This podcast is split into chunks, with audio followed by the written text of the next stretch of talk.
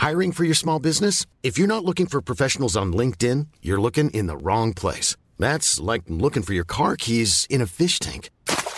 LinkedIn helps you hire professionals you can't find anywhere else, even those who aren't actively searching for a new job but might be open to the perfect role. In a given month, over 70% of LinkedIn users don't even visit other leading job sites. So start looking in the right place. With LinkedIn, you can hire professionals like a professional. Post your free job on linkedin.com slash spoken today.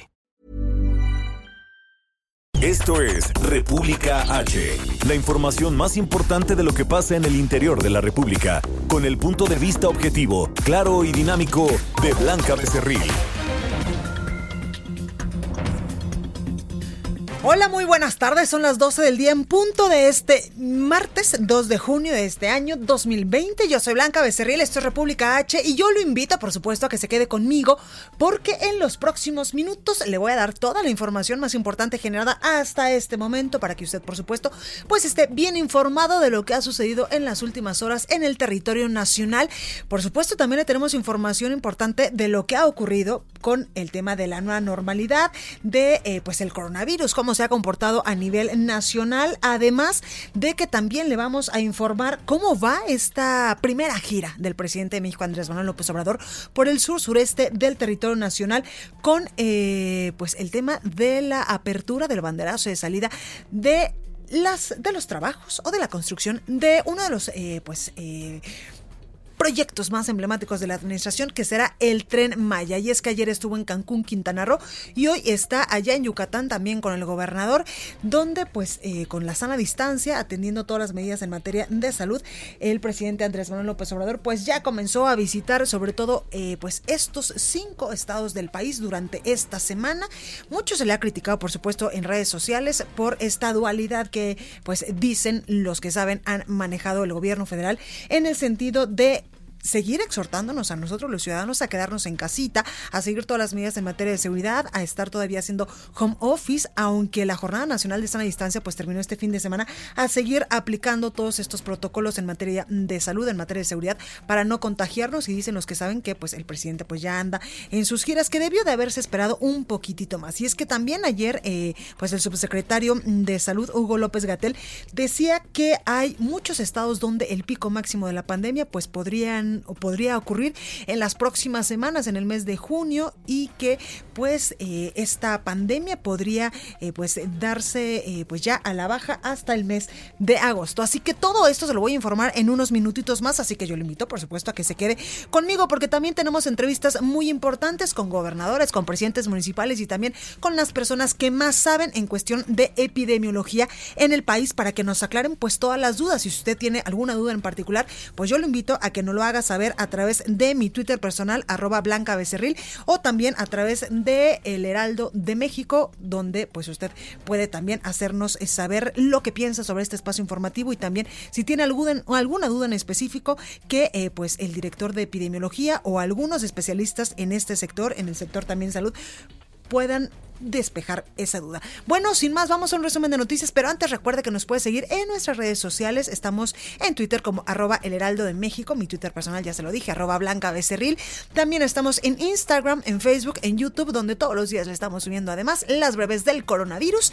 Y también nos puede escuchar a través de www.elheraldodemexico.com.mx desde cualquier parte del mundo y desde cualquier parte de la República Mexicana.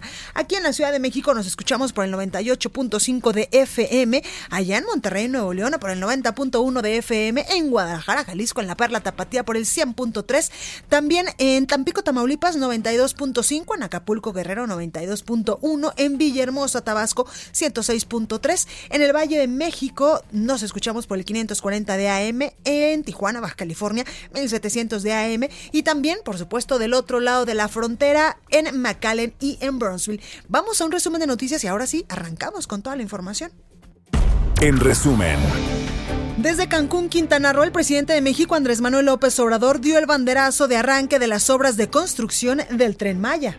El tren va a significar la posibilidad de conocer las antiguas ciudades mayas y las nuevas ciudades de esta región del sureste de México. Este programa está concebido para reivindicar al sureste del país la Secretaría de Salud a nivel federal informó que en México ya hay 93.435 casos confirmados de coronavirus y 10.167 muertes, una cifra pues por arriba de lo que se había pronosticado en la Secretaría de Salud. A nivel internacional, hoy en todo el mundo, el conteo de la Universidad Johnson Hopkins de los Estados Unidos reporta que hay 6.306.000 casos y más de 370 de 376.000 muertes a nivel internacional. El subsecretario de Prevención y Promoción de la Salud, Hugo López Gatel, señaló que el número de contagios de COVID-19 en el país superó las predicciones de la Secretaría de Salud, por lo que en algunas zonas la fase epidémica podría llegar hasta el mes de agosto.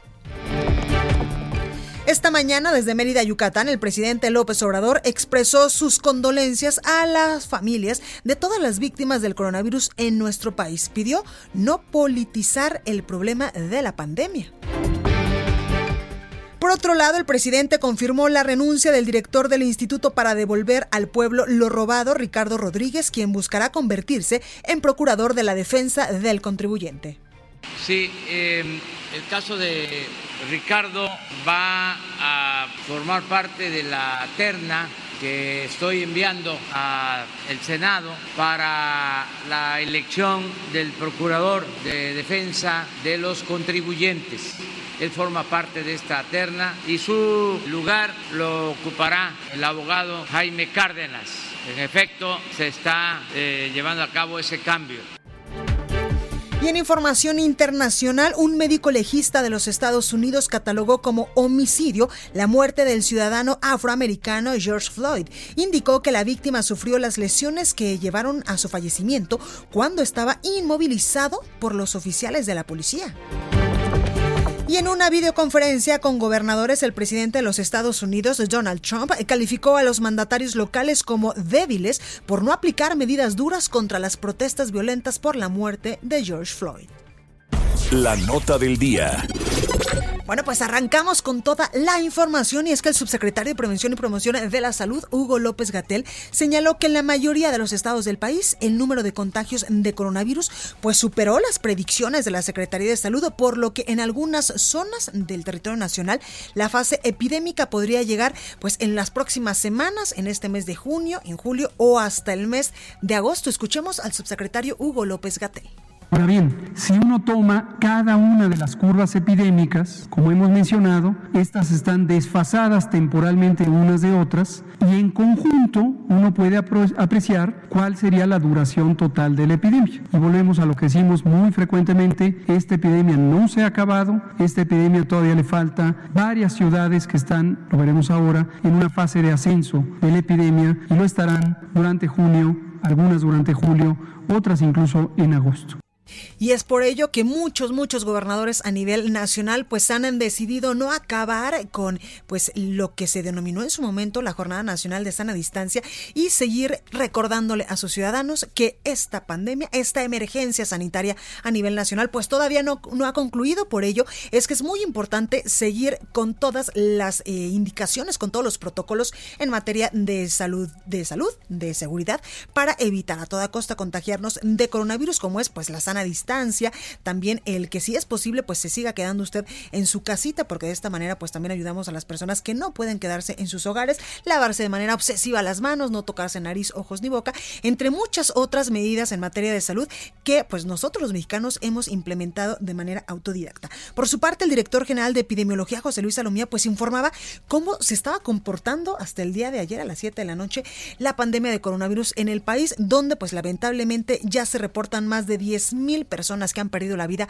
por este virus. Escucha. El día de hoy actualizamos 282 mil 89 personas las que han ingresado a protocolo de estudio.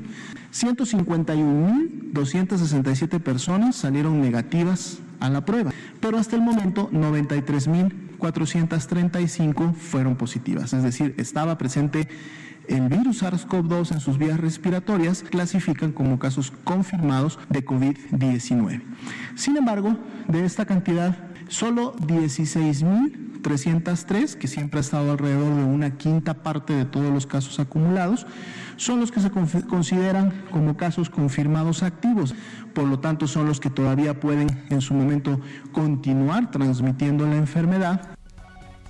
Bueno, por su parte, José Luis Salomía, pues también eh, señalaba que el arranque de la nueva normalidad, pues en ese momento, en este momento, la Ciudad de México reporta un 80% de ocupación en las camas para hospitalización general. Le sigue, por supuesto, el Estado de México con el 76% y Guerrero con el 68%. Por eso es sumamente importante, indispensable, no bajar la guardia en estos momentos cuando, pues, el sistema de salud a nivel nacional en algunos, en algunos municipios, en algunos estados del país, pues está saturado. Escuche. Hace una semana, más o menos las entidades que sobrepasaban un 40% de ocupación eran alrededor de 4 o 5. Ahora podemos ver que las que superan ese 40% de ocupación, si nos vamos hasta el estado de Sonora, que es precisamente el que tiene ese último 40, estamos prácticamente ya por llegar a la mitad de los estados. Lógicamente, en la medida como se vayan reconvirtiendo más camas o expandiendo hospitales o dando de alta a los pacientes que van mejorando, estas proporciones se pueden mantener o en un momento no continuar incrementando, nivelarse o inclusive disminuir. Bueno, y desde Mérida, Yucatán, esta mañana el presidente de México, Andrés Manuel López Obrador, eh, pues expresó sus condolencias a las familias de todas las víctimas que lamentablemente pues han perdido la vida y alguno de sus familiares ha perdido la vida por el tema del coronavirus en nuestro país. Sin embargo, acusó a los medios de comunicación de politizar el problema de la pandemia. Escuche por sensibilidad, por delicadeza, no debemos comparar. Lo han hecho algunos medios de información que han buscado politizar el tema de la pandemia. Tienen problemas con nosotros, diferencias políticas, ideológicas y quisieran que nos desbordara el problema de la pandemia, que nos fuera mal para exhibirnos para mostrar nuestra supuesta ineficiencia bueno, el primer mandatario confirmó también la renuncia del director del Instituto Nacional para devolverle al pueblo lo robado, Ricardo Rodríguez, ya que formará parte de la terna para designar al nuevo procurador de la defensa del contribuyente. Esto también lo anunció, escuche. Sí, em, el caso de Ricardo va a formar parte de la terna que estoy enviando al Senado para la elección del procurador de defensa de los contribuyentes. Él forma parte de esta terna y su lugar lo ocupará el abogado Jaime Cárdenas. En efecto, se está eh, llevando a cabo ese cambio. Bueno, y también reiteraba su compromiso para resolver el caso de la desaparición de los 43 pues, normalistas de Ayotzinapa, ya que dijo el presidente López Obrador, es una cicatriz que aún le duele a los mexicanos y que aún le duele a la historia de nuestro país. Hemos hecho el compromiso de conocer la verdad. No vamos a descansar hasta saber qué sucedió, dónde están los jóvenes desaparecidos de la normal de Ayotzinapa. Es un asunto de Estado. He hablado personalmente con el presidente de la Suprema Corte, con el fiscal de la República y hemos llegado al acuerdo de trabajar de manera conjunta y se está avanzando en las investigaciones bueno, y el gobernador de Yucatán, Mauricio Vila, solicitó al presidente de la República, ya que lo tiene allá en su estado, que revise los costos de la luz en la entidad, ya que tiene las tarifas más altas del país. Denunció también que este problema pues se vio pues agravado o se incrementó por la emergencia sanitaria y es que hay que recordar que allá en Yucatán hace muchísimo calor y los ventiladores o los aires acondicionados están todo el día encendidos. Escuche. Señor presidente, no quería dejar pasar eh, la oportunidad de tenerle aquí para eh, solicitarle muy atentamente, señor presidente, y en nombre de todos los yucatecos, su apoyo para que a través de la Comisión Federal de Electricidad y de la Comisión Reguladora de Energía, la CRE, se puedan revisar las tarifas de luz que pagan todos los yucatecos, ya que contamos con una de las tarifas más caras de todo el país, pero se lo pedimos, presidente, porque es una de las principales necesidades que hoy están atravesando los yucatecos y que se ha agraviado con este tema de la pandemia. Entrevista. Bueno, y me da muchísimo gusto saludar en la línea telefónica al gobernador de Durango, José Rosas Aispuro. Gobernador, ¿cómo está? Blanca, buenas tardes, con el gusto de salvarte. Muy bien, ¿tú? Gracias, muy bien. Oiga, gobernador, cuéntanos cómo va el tema del coronavirus allá en Durango, cómo fue este regreso a la nueva normalidad o cómo va a ser el regreso a la nueva normalidad en las próximas semanas, en los próximos meses allá en este estado de la República. Mira, pues vamos como en todos lados creciendo lamentablemente tanto el número de contagios como en personas que van perdiendo la vida.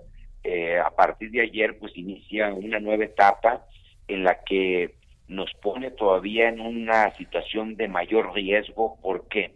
Porque habrá más personas en la calle, o sea que circulando porque van a su lugar de trabajo. Y creo que también que el llamado que en su momento se hizo o el comentario de parte de la federación donde se dijo que se terminaba el programa de la sana distancia, también mandó un mensaje de relajamiento. La sociedad piensa que ya el, el problema lo hemos superado y lamentablemente no es así. Entonces, el reto que tenemos hoy es, en Durango nosotros le estamos diciendo a la gente, a ver, no se ha terminado el programa de la sana distancia. Y es que la federación dijo, a ver, eh, la realidad que estamos viviendo aquí pues es muy distinta a la que se ve desde la capital del país posiblemente. Entonces lo que nosotros necesitamos es, sí, coordinarnos para tomar las mejores decisiones y en el caso de Durango vamos eh, esta semana evaluar cómo eh, va repercutiendo esto en el número de contagios. Esto lo sabremos a finales de esta semana, principios de la próxima. Veremos si el incremento ya de personas en la en la calle, o sea, por, por salir más bien de su casa hacia el centro de trabajo, nos está incrementando de manera importante el número de contagios. Pero aquí lo que tenemos que tomar en cuenta es, sí, los contagios, pero lo más importante es el, la, el, la, la saturación que tengamos en, los hospitales. Claro. Nosotros estamos viendo una especie de semáforo local diciendo, a ver, si tenemos disponibilidad de camas del 80%, por ejemplo, podemos realizar ciertas actividades. Si estas se van disminuyendo, pues tenemos que ir también restringiendo actividades. ¿Por qué? Porque si llegamos al, al grado que ya prácticamente estemos eh, con todos los hospitales saturados, pues no podemos seguir permitiendo que la gente siga eh, circulando, que siga eh, este, realizando actividades que pongan en riesgo eh, un mayor número de contagios. Claro. Gobernador, algunas industrias, algunas actividades ya se les dio luz verde, pues evidentemente con sus respectivas medidas en materia de seguridad y de salud allá en Nosotros estamos en coordinación con el Seguro Social, todas las empresas que hoy que empezaron a trabajar a partir de ayer en el ramo automotriz, en el ramo minero, que Durango tiene una presencia importante en este sector y el otro es el sector de la construcción que ese ha ido más lento pero la, el ramo automotriz y el minero prácticamente ayer empezaron ya a tener actividades no al no con el 100% de personal pero ya empezaron a, a laborar y la verdad que bueno creemos que esta semana va a ser los primeros días van a ser muy importantes para evaluar si de veras eh, estamos eh, si esto no nos está generando un riesgo de contagios mm, que pueda llegar al grado de, de, pues de colapsar eh, las instituciones de salud. Y si no, pues regresar a lo que estábamos, ¿verdad, gobernador? ¿Mande? Y si no regresar a lo que estábamos, al quédate en casa y, no, a la nacional. Y nosotros, para nosotros ahora sí que el semáforo va a depender de la capacidad que tengamos todavía de, de, espacios de camas. O sea, si tenemos muchos espacios eh, de camas, pues en los hospitales vamos a seguir eh, abriendo opciones para que mm, las actividades se, puedan ir de alguna manera normalizando. Si vemos que se nos satura, pues vamos a tener que, ahora sí que, dar marcha atrás posiblemente de algunas actividades que ya se hayan autorizado. Claro, gobernador, en otros eh, momentos usted aquí nos decía que también hay un plan para reactivar la economía, hay un plan de créditos, hay un plan para ayudar a las micro, pequeñas y medianas empresas y a todas aquellas personas. Estamos trabajando con dos um, este, fondos, con el Fondo Impulso, que es a través de Nacional Financiera, donde el, por cada eh, peso que nosotros aportamos se potencia a 14 y eso nos permite que en el caso de Durango los empresarios puedan acceder cuando menos a 300 mm, millones de pesos en créditos porque el gobierno está aportando una cantidad de, de en, en garantías de 20 millones y estamos haciendo un esfuerzo también para ayudar a las empresas que que no tienen a veces la posibilidad de acceder con esa rapidez a un crédito bancario para que directamente a través de un el fondo eh, este Durango que le llamamos podamos ayudar a las pequeñas empresas y pequeñas y medianas empresas que lo que buscamos es cómo las empresas puedan conservar en lo más eh, que sea posible los empleos. El objetivo es que haya menos despidos o que conservemos el mayor número de, de, trabajadores. En este tema, gobernador, entendemos que pues ya se separó del cargo el secretario de Desarrollo Económico eh, de, Durango por un tema ahí que se le cuestionaban, pues cómo había no, no lo que pasa es que, se generó una confusión, pues, la gente pensaría que, que se estaban dando dinero, o sea, regalando, no, es un crédito, o sea, ¿por qué se lo dan a fulano? Pues por esta empresa, pues porque a las empresas que calificaron, o sea, yo si fuera dinero que fuera a regalar tengan la ciudad que se lo hubiese dado primero a quienes, pues a los que no tienen. Por supuesto. Si fuera regalado, pero es un dinero que tienen que primero tener un aval, tener una garantía, o sea, no, no, no cualquier empresa lamentablemente puede acceder a esto. Y nosotros lo que estamos ahorita pidiéndole al gobierno federal es que nos dé el padrón de los las empresas o de las de los mm, mm, pequeños em, eh, empresarios que están recibiendo los apoyos de diversos programas de la federación para no duplicar, porque estamos haciendo un esfuerzo enorme. Y si todavía, además del esfuerzo, estamos duplicando, le entregamos posiblemente a alguien que ya la federación le, le dio un apoyo, pues nos parece que es injusto porque entonces dejamos a muchas otras personas sin recibir ese, ese apoyo. Y en ese sentido, gobernador, la federación, el gobierno federal ya les ha otorgado mayor apoyo económico para eh, pues hacerle frente a esta pandemia?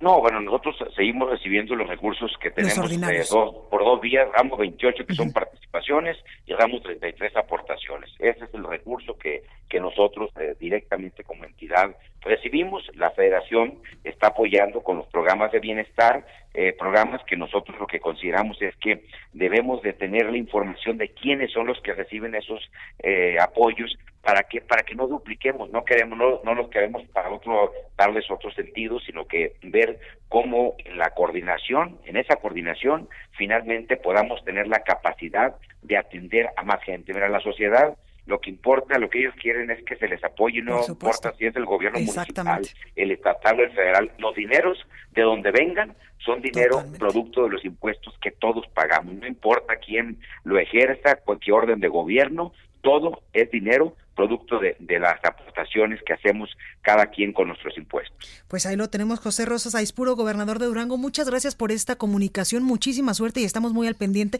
de cómo se comportará el coronavirus allá en Durango para saber, pues, si sigue en marcha esta reapertura paulatina eh, económica o si, pues, en algún momento habría que retroceder un pasito. Exactamente, así es, en esa valoración estamos. ¿eh? Perfecto. Gobernador, muchas gracias. Gracias, a la orden. Buen día. Pues ahí tenemos al gobernador de Durango, José Rosas Aispuro. Bueno, y vamos con el sacapuntas de este martes. Ya está con nosotros Itzel González, que va entrando justo en este momento a la cabina. Yo soy Blanca Becerril, esto es República H. Vamos hombre de corte, no se vaya que yo vuelvo con mucho más información. Sacapuntas aunque hay responsables directos, el empresario hotelero y fundador de Grupo Vidanta, Daniel Chávez, será el representante del presidente Andrés Manuel López Obrador en la supervisión de la obra del tren Maya, con lo que el gobierno, nos dicen, busca pavimentar el camino y mejorar la relación con la iniciativa privada el INE y la UNAM firmaron un convenio para que la máxima casa de estudios audite los sistemas informáticos con el fin de que nuestros paisanos que residen en el extranjero voten por Internet. Este sería el primer paso para conseguir que los residentes de México voten por la misma vía en las elecciones presidenciales de 2024 la Comisión Universitaria para la Atención de la Emergencia del Coronavirus de la UNAM llamó a no relajar las medidas sanitarias. La máxima casa de estudios señaló que debe mantenerse el confinamiento voluntario por lo menos dos semanas más y salir solo para asuntos indispensables como compra de alimentos y medicinas. De la nada comenzaron rumores sobre un enroque del jefe de la policía Omar García a la Fiscalía de la Ciudad de México, pero Claudia Sheinbaum paró las especulaciones y presentó las acciones en materia de seguridad para la nueva normalidad. Todo indica que a más de uno no gustaron los movimientos y lanzaron viejas estrategias de propaganda.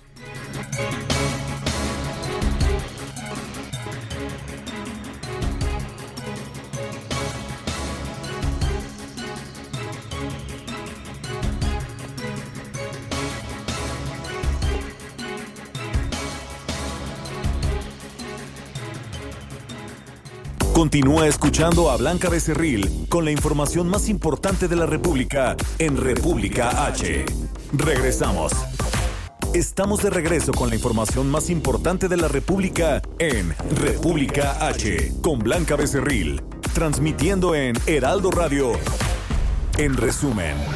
Manuel de la O, secretario de Salud de Nuevo León, expuso su preocupación ante un posible incremento de casos de coronavirus y también saturación hospitalaria a consecuencia de la reactivación económica y la mayor movilidad en el estado. En García, Nuevo León, en este municipio, la Fiscalía General de la República encontró un tráiler abandonado con más de 7 toneladas de marihuana. En Celaya, Guanajuato, un grupo de hombres armados atacó a elementos de la Agencia de Investigación Criminal, dejando como saldo dos agentes sin vida y dos presuntos criminales detenidos.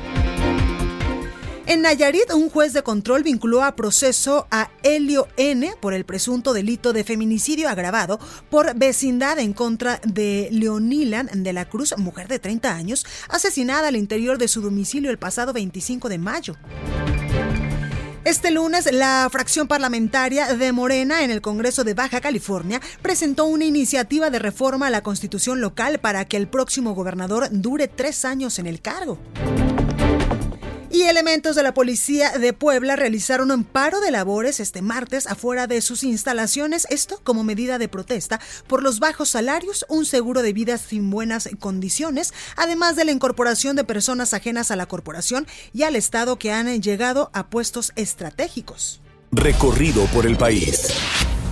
Bueno, y muchísimas empresas, muchos empresarios a nivel nacional y a nivel internacional, pues han donado, eh, pues en especie o han donado, pues eh, de manera económica a muchos estados de la República para comprar muchos insumos y así hacerle frente a esta pandemia. Y, por ejemplo, por ejemplo, pues eh, el grupo Modelo donó 300 mil botellas de gel antibacterial a la Fundación del Instituto Mexicano del Seguro Social. También vimos en semanas pasadas que Samsung, pues donaba televisiones, celulares, refrigeradores al Instituto Nacional de Enfermedades Respiratorias, mejor conocidas como el INER, y también pues hace algunos días el grupo IUSA pues donó 100 ventiladores respiratorios para la población afectada por el coronavirus, sobre todo en los estados de México, Puebla y Sinaloa. Es así como pues muchísimas empresas a nivel nacional y también muchos empresarios como eh, Carlos Slim y otros tantos han eh, pues ayudado a enfrentar de mejor manera esta pandemia y qué decir también de los hospitales eh,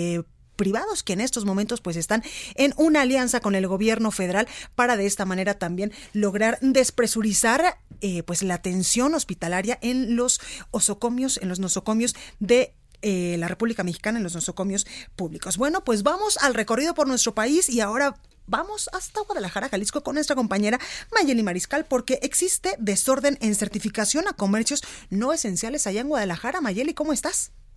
Hola, ¿qué tal? Muy buen día, Blanca. Buen día también a todo el auditorio. Así es, la verdad es que eh, se ha generado bastante desconcierto entre comerciantes y empresarios que a pesar de que sí cuentan con este distintivo que les fue entregado durante esta fase cero, luego de que se tuvieron que registrar, realizaron visitas por parte de la Secretaría del Trabajo para verificar que cumplieran con protocolos sanitarios, pues el día de ayer eh, no pudieron abrir puertas, algunos de ellos, incluso del municipio de Guadalajara, estuvieron realizando algunos recorridos para impedirles que abrieran eh, los comercios y es que a pesar de que ya se han entregado 30 mil distintivos, eh, lo cual implicaría el mismo número de negocios que deberían de abrir, eh, todavía dicen que en esta fase cero, que hay que recordar también el propio gobernador Enrique Alfaro Ramírez dijo que se ampliaría por 15 días más, eh, todavía no se les permite, sobre todo los giros que impliquen aglomeraciones de personas o que se encuentren en corredores comerciales, esto pues para impedir que se vaya a propiciar la salida masiva de, clientes.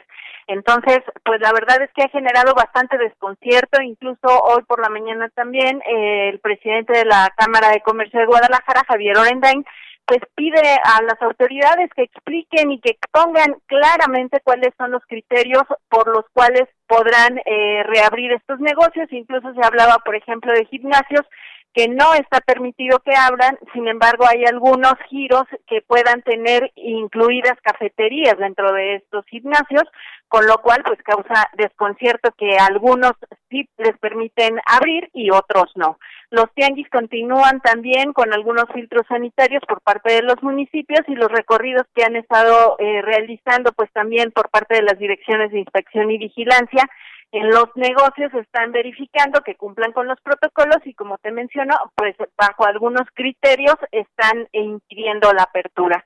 Además, comentar que, eh, pues bueno, en Jalisco tenemos 2.766 casos en estos momentos positivos de coronavirus, 151 defunciones, 1.299 en espera eh, de ver los resultados y hasta estos momentos la ocupación hospitalaria es de 21.16%, hay 281 personas que se encuentran hospitalizadas. Esa es la información. Pues ahí lo tenemos, Mayeli, gracias. Hasta luego, buen día. Buen día. Y vámonos hasta Chihuahua con Federico Guevara porque con semáforo en rojo se inició pues la nueva normalidad en este estado del norte del país. Federico, ¿cómo estás? Muy buenos días, muy buenas tardes, Blanca. Una calma chicha es la que se percibe en el estado de Chihuahua ya que si bien con semáforo en rojo, como, tú, en rojo, como tú bien indicas, se ha iniciado eh, paulatinamente la activación en ciertos segmentos, eh, sobre todo en el sector minero, en el sector aeroespacial, en el sector de la construcción y en el manufacturador, es decir, las maquiladoras, quienes han iniciado ya ah, labores eh, con una salvedad en el sentido de que el gobierno del Estado, la Secretaría de Salud del Estado, les ha dado instrucciones a los propietarios o gerentes de las maquiladoras, tanto en Ciudad Juárez como en Chihuahua principalmente, a que todo empleado debe de utilizar mascarillas. Sin embargo, esto inició el día de ayer y ya hoy se presentó un caso en una maquiladora en la fronteriza Ciudad Juárez, en donde ya se detectaron cinco casos de empleados de maquiladora que tienen dieron positivo al COVID, por lo cual se sigue manteniendo esta esta atención centrada en estas áreas que ya se han reactivado. Los comerciantes organizados llegaron a un acuerdo a través de sus diferentes cámaras para permanecer cerrados hasta el próximo 15 del presente. Se ha generado también esta preocupación en el municipio de Hidalgo del Parral, en donde si bien el semáforo está en rojo, se detectaron 15 casos dentro de un destacamento de la Secretaría de Defensa Nacional 15 casos de elementos del ejército que han sido eh, ya eh, diagnosticados con COVID-19. La calma es chicha, insisto, eh, a la espera de que esto se empiece a reactivar y la preocupación del sector maquilador, que sobre todo es el que más interesa, el más interés se tiene que se abra, pero pues también es el mayor riesgo que, que puede tener actualmente. Totalmente. Federico, muchas gracias por esta información. A la orden blanca y nos vemos próximamente. Por supuesto. Bueno, y vamos ahora hasta Michoacán con nuestra compañera Charbel Lucio, porque el gobernador Silvano Aureoles pronosticó que las manifestaciones de los últimos días pues ocasionarán la multiplicación de los contagios de coronavirus en el estado. Charbel, cuéntanos. ¿Qué tal? Buenas tardes. Así es, el día de eh, ayer el gobernador de Michoacán, Silvano Aureoles, eh, refirió que debido a los festejos por el Día de la Madre en la entidad hubo un significativo repunte en el número de contagios de coronavirus que se observó a finales de mayo y lamentablemente pues informó que este fenómeno se va a repetir en las próximas semanas debido a las protestas masivas que en días recientes han realizado los seguidores del equipo Monarcas para exigir que este club no se mude al estado de Sinaloa lo cual eh, aprovecho, eh, pues ya fue confirmado en los últimos minutos que sí se va el equipo eh, a Mazatlán. A la protesta de estos aficionados se calcula que asistieron cerca de siete mil personas, de las cuales la estimación epidemiológica calcula que el punto dos por ciento eran portadores activos de coronavirus. Este cálculo, llamado tasa de ataque, se estima a partir de la incidencia que se registra durante el brote de una patología en relación con el número de casos y con la población expuesta al riesgo. Eh, considerando este parámetro nacional y ante la omisión de las medidas sanitarias como es el uso de cubrebocas y la sana distancia, se calcula que eh, en Michoacán, específicamente en Morelia, la reciente manifestación masiva de aficionados al fútbol dejó un mínimo de 14 contagiados. En 14 días este número aumentará a 42. Un mes después eh, serán 126 y llegará a 378 contagios cuando se cumplan los 45 días de exposición al virus donde la protesta. De esta forma se prevé que a 60 días de la manifestación que ocurrió el domingo pasado, en la que había niños, jóvenes, adultos, personas de la tercera edad, muchos de ellos pues sin cubrebocas, habrá un brote de 1.134 personas con coronavirus. Este brote, pues como repito, tuvo origen en esta movilización de las de los aficionados. Eh, comentarles también que hasta la noche de ayer se confirmaron en Michoacán 2.043 casos de coronavirus y 174 defunciones. Pues ahí lo tenemos. Charbel, gracias. Seguimos informando. Por supuesto. El análisis. Bueno, y me da muchísimo gusto saludar en la línea telefónica al doctor Alejandro Macías. Él es infectólogo y excomisionado especial para la atención de la influenza aquí en nuestro país. Doctor, muy buenas tardes. ¿Cómo está? Bien, Blanca, muy buenas tardes. Gusto estar con tu auditorio. Gracias, doctor. Pues cuéntenos cómo ve usted este regreso a la nueva normalidad, cómo vamos en el tema del coronavirus. Ya lo decía el subsecretario de Salud, Hugo López Gatel, que las cifras que tenemos en estos momentos, pues casi, casi que no, la tenía, no las teníamos proyectadas, que teníamos proyectados muchos menos contagios. Sí, eh, pues el regreso, considerando que vamos de subida en el país, es, es un poco atropellado eh, habrá que decir que el semáforo está en rojo en todos y creo que lo, lo ha aclarado la autoridad de salud. Es decir que eh, se termina la jornada nacional no quiere decir que podamos volver todos a lo normal. Esto no es lo normal todavía. Están incrementando los casos prácticamente en todo el territorio nacional. En este sentido, doctor, ¿qué podemos hacer nosotros como ciudadanos para evitar pues esta propagación, ya que el gobierno federal pues ha dicho que ya se terminó la jornada nacional de sana distancia de manera oficial el fin de semana y ya poco a poco pues iremos regresando a nuestras actividades o a la nueva normalidad? ¿Qué podemos hacer nosotros?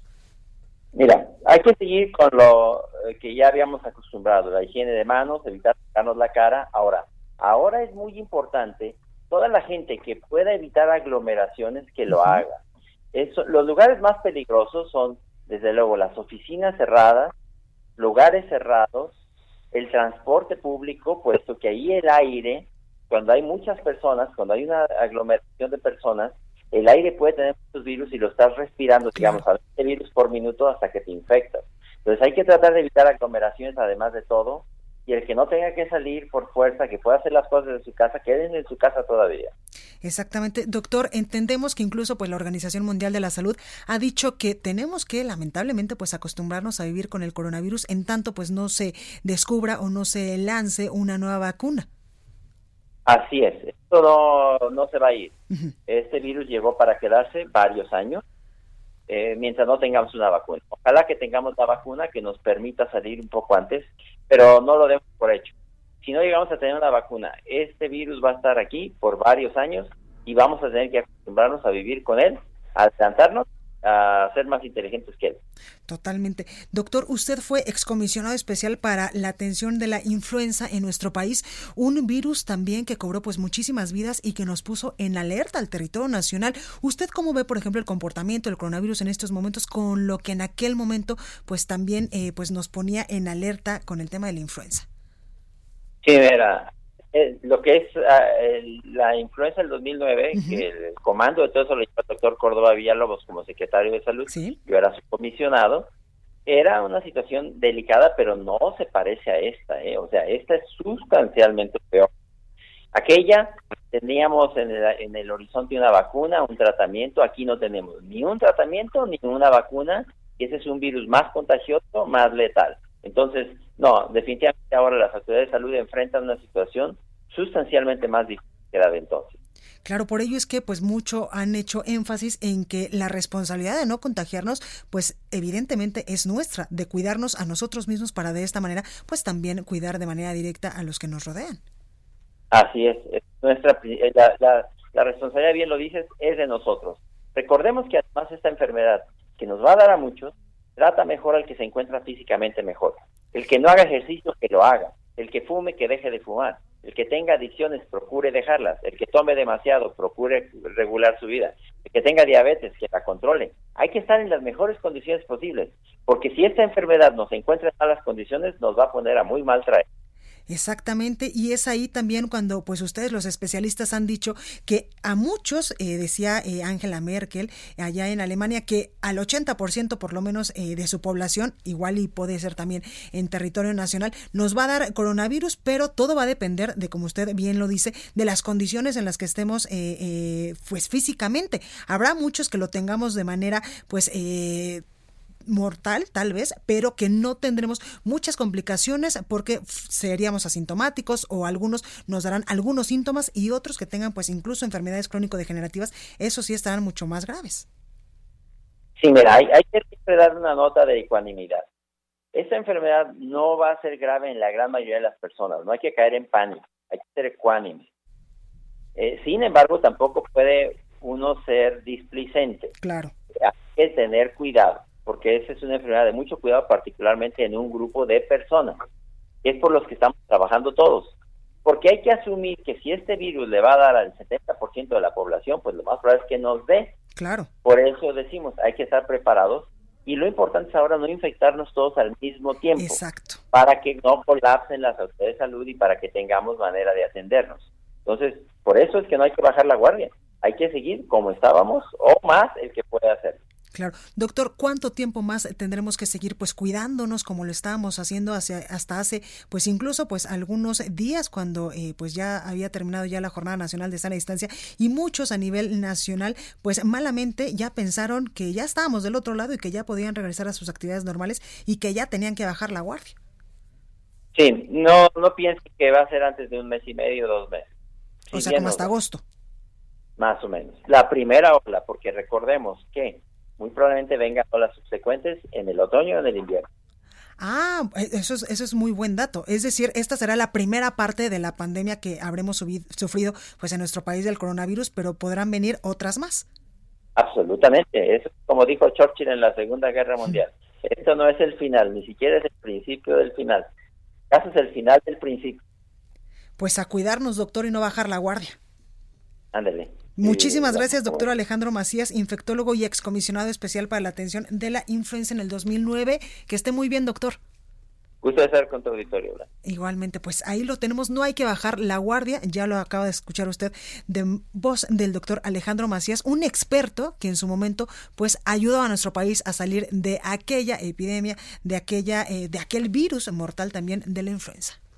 Entrevista. Bueno, y ahora vamos con temas mucho más amables y es que, ¿qué creen? Uno de los eh, pues productos emblemáticos de El Heraldo de México, Gastrolab, y yo me atrevería a decir que el laboratorio gastronómico más importante que en estos momentos hay a nivel nacional, pues va a cumplir tres años de existencia y por ello tengo en la línea telefónica a uno de sus participantes, a Jesús Díez, él es enólogo. Jesús, buenas tardes, ¿cómo estás? Hola Blanca, ¿cómo estás? Buenas tardes a todos. Oye, pues cuéntanos cómo surge Gastrolab, cómo llegan a este momento de cumplir tres años, donde yo me atrevería a decir que muchos de nosotros los hemos visto y yo que no sé cocinar absolutamente nada, he aprendido y hasta automáticamente, eh, pues inconscientemente ya me gusta porque no es tan complicado como yo pensaba. Pues un poco surge por esa misma idea que acabas de decir tú, que la gente cree que es complicado eh, cocinar o complicado escoger un vino para una comida cuando vas a algún restaurante o cuando lo vas a comer en tu casa. Y realmente es muy fácil. Entonces Gastrolab surge un poco para, para dar esa eh, información a la gente, para acercar a la gente y que, y que la gente misma se dé cuenta que no es nada, no es nada difícil meterse al mundo de la gastronomía, ¿no? Y combinar platos y todo. Entonces, hace tres años empezamos a generar unos programas que fueran prácticos, didácticos, muy metidos en la cocina, pero con recetas muy fáciles y muy sencillas, ¿no? Y como los, eh, los que participamos ahí, creo que tenemos una didáctica muy diferente a todos los demás, pues se vuelve hasta divertido el asunto. Entonces, por eso es bueno.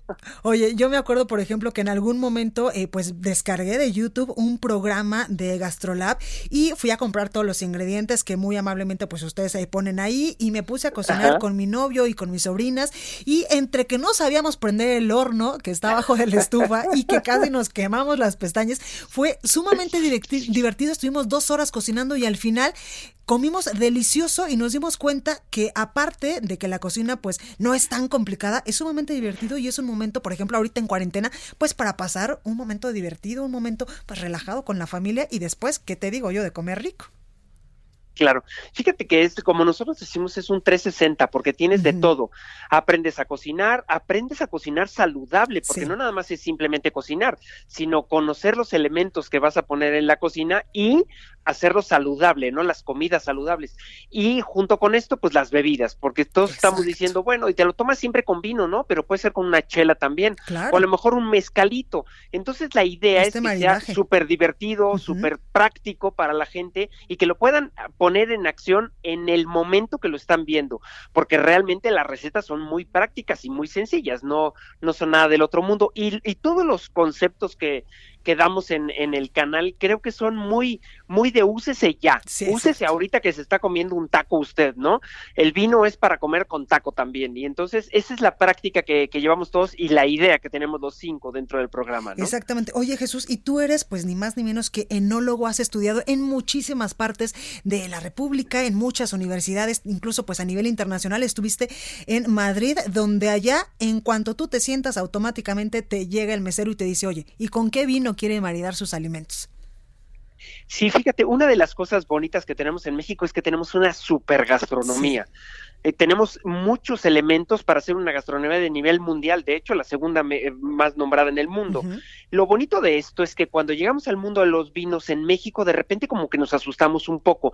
No estamos tan conscientes de que la comida se come con vino o puede ser con una cerveza. Entonces como que cuando necesitamos la ayuda de alguien en un restaurante, siempre estamos buscando a alguien. Y la idea de esto es de que en el programa tú aprendas a, a ligar las cosas de manera sencilla. Oye, si la comida tiene ciertos ingredientes, pues mézclala con este tipo de vinos. Y si tiene otros ingredientes, pues vamos a cambiar de vino. Es más, puedes, eh, puedes combinar en la misma comida tres copitas diferentes. A lo mejor si te estás comiendo un cevichito, pues empiezas con un blanco y luego te vas a comer alguna carne o cambias a un tinto y por supuesto el postre en México no puede faltar. Entonces tendremos que sacar un vino dulcecito, ¿no? Para esto. Entonces tomaste tres copas diferentes de tres vinos diferentes y la verdad es que te van a generar en el cuerpo, voy a ser muy técnico, pero unas cosas que se llaman endorfinas y no son otra cosa que las hormonas de la felicidad, por eso sonreímos cuando olemos las cosas ricas y que nos gustan, ponemos cara de tonto, como digo yo, ¿no? Eh, todos ponemos carita de, ay, yo sí quiero, ¿no? Sí, claro. pero ¿por qué sonríes? Y es por eso, ¿no? Es porque se crean hormonas que nos dan felicidad. Exactamente. Oye, Jesús, y has tocado un punto muy importante porque incluso, pues cuando uno está eh, maridando, como le dicen ustedes los que saben, pues un alimento con este vinito, con esta chela o a veces también pues con el mezcal que es muy mexicano, eso te da una explosión de sabor en la boca inigualable que evidentemente no se compara si te estuvieras tomando un refresco o un agua de sabor. Sí, correcto. Y fíjate, fíjate que son bien, eh, eso de que hablas de maridaje, no son otra cosa que hacer cosas divertidas como sinergias de alimento, de, perdón, de aromas y de gustos. Es muy fácil hacer un maridaje, que eso es lo que tratamos de llevar a la gente, que la gente se anime a hacer ellos un maridaje, de que me voy a comer tal cosa, pues con qué vino me lo voy a tomar y empezar a probar vinos, empezar a probar chelas, empezar a probar cosas diferentes para poder ligar. Es muy fácil ligarlo y los conceptos que, que generamos ahí te, te dan ese, esa opción, ¿no? De hacerlo. Y una de las cosas mucho más interesantes que tiene todo esto es la pasión con la que los cinco estamos ahí dentro. Totalmente. Porque eso es una cosa bien interesante y eso parece que no, pero se contagia. Aunque estés por la tele, ya en vivo es mucho más importante, ¿no? Pero por la tele esa pasión de meterte a la cocina, cortar una cebolla, escoger un vinito, eh, cocinar con la familia, es una pasión y de verdad que se contagia. Totalmente. Oye, Jesús, y no nos han dejado en esta cuarentena que yo he visto muchísimos lives e incluso pues en Instagram donde está el chef incluso contando de por qué estudió, de cuántos hijos tiene, de qué es lo que más le gusta. En fin, Gastrolab es un mundo de oportunidades y los podemos seguir en todas las, redes sociales. Por supuesto, pues también un aplauso a Cris Mieres que fue la creadora de este concepto. Así es, un, un, abrazo porque la verdad es visionaria, la verdad es que cuando, cuando empezó a ver esto todo el mundo dijimos, pero bueno, esto no ha creado, no, no ha sido así y no, a lo mejor no puede tener una repercusión, pero todo el mundo dijimos, no, esto va a ir a largo porque no hay nada parecido a esto, ¿no? Pues Entonces la verdad sí, un buen reconocimiento a Cris porque fue la que, a Cris y a Rafa, que fueron las que empezaron con Sí. esto y le dieron muy fuerte desde hace tres años. Pues ¿no? ahí lo tenemos, Jesús Díaz. Muchas gracias por esta comunicación y muchas felicidades. Muchas gracias, Blanca. Muchas gracias a ustedes, a todo el Heraldo. Y bueno, a seguir cumpliendo años, que es lo importante, ¿no? Gracias. Bueno, pues hasta aquí este espacio informativo. Yo soy Blanca Becerril. Yo les espero el día de mañana en punto de las 12. Por favor, de todo corazón, cuídese mucho y sea feliz.